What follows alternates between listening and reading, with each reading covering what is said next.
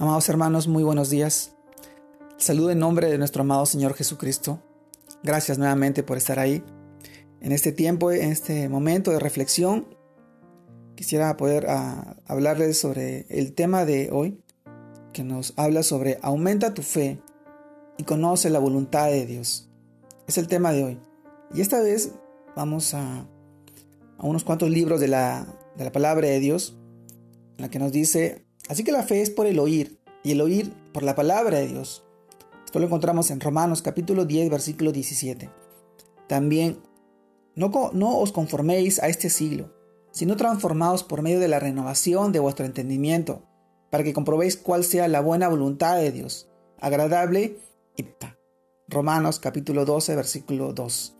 Luego, y, y no hizo así allí muchos milagros a causa de la incredulidad de ellos Mateo capítulo 13 versículo 58.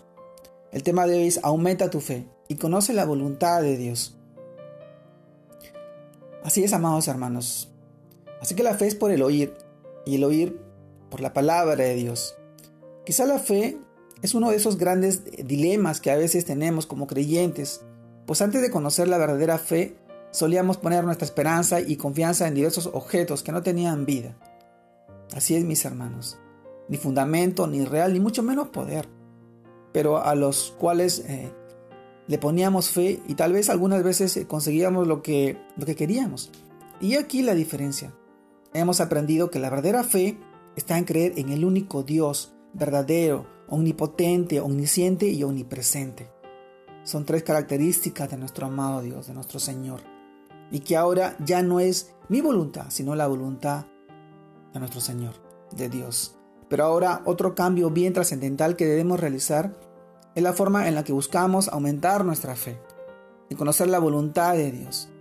Porque puede, puede que también estemos intentando hacerlo, como solíamos realizarlo en el pasado, cuando confiábamos en objetos sin sentido o en cosas materiales hechas por hombre o por manos de hombre. Pues bien, el día de hoy el Señor quiere enseñarnos de manera clara y precisa tres cosas muy fundamentales les, comento. En el punto número uno, aumentar nuestra fe depende única y exclusivamente de cuánto leemos, escuchamos y estudiamos su palabra, la palabra de Dios, la Biblia. Ese manual de vida que nos dejó para nosotros guiarnos, para moldearnos a su imagen y semejanza.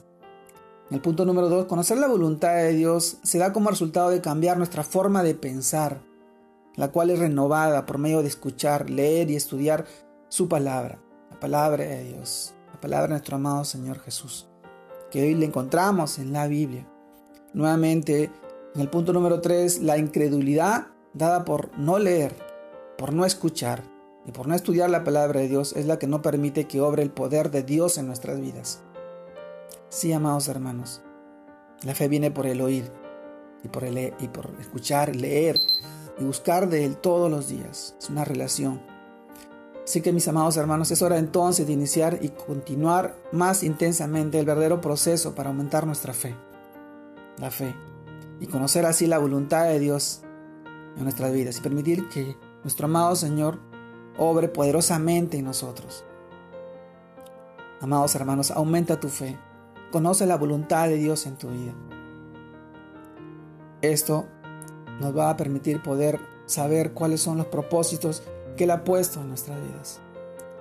¿Se acuerdan? Somos predestinados. Dios nos escogió cuando de repente estábamos perdidos en el mundo, en el pecado.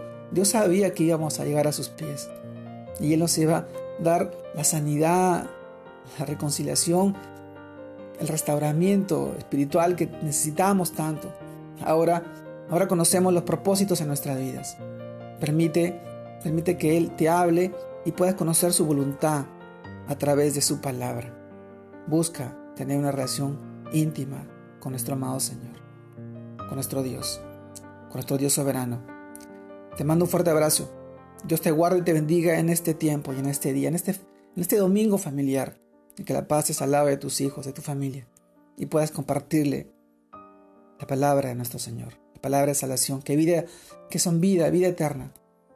Nuestro Señor vino a darnos vida y vida en abundancia para que podamos vivir bajo su gracia, bajo su voluntad.